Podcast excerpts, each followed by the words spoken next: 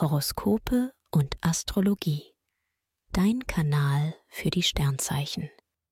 Wochenhoroskop Schütze.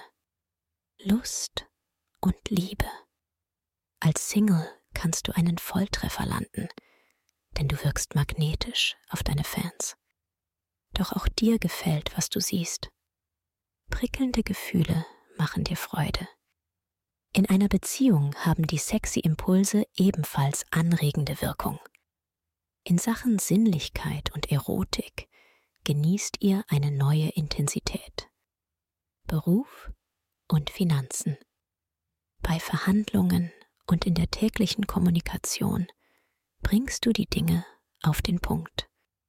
Man kann sich an dir orientieren und spürt schnell, dass du über viel Know-how verfügst. Dank Merkur regelst du finanzielle Themen klug und solide. Du nutzt kurzfristige Effekte geschickt aus. Gesundheit und Fitness. Sonne und Merkur stärken dich und wecken neue Lebensgeister. Du baust Kraft und Kondition auf und gewinnst dabei auf seelischer Ebene mehr Leichtigkeit.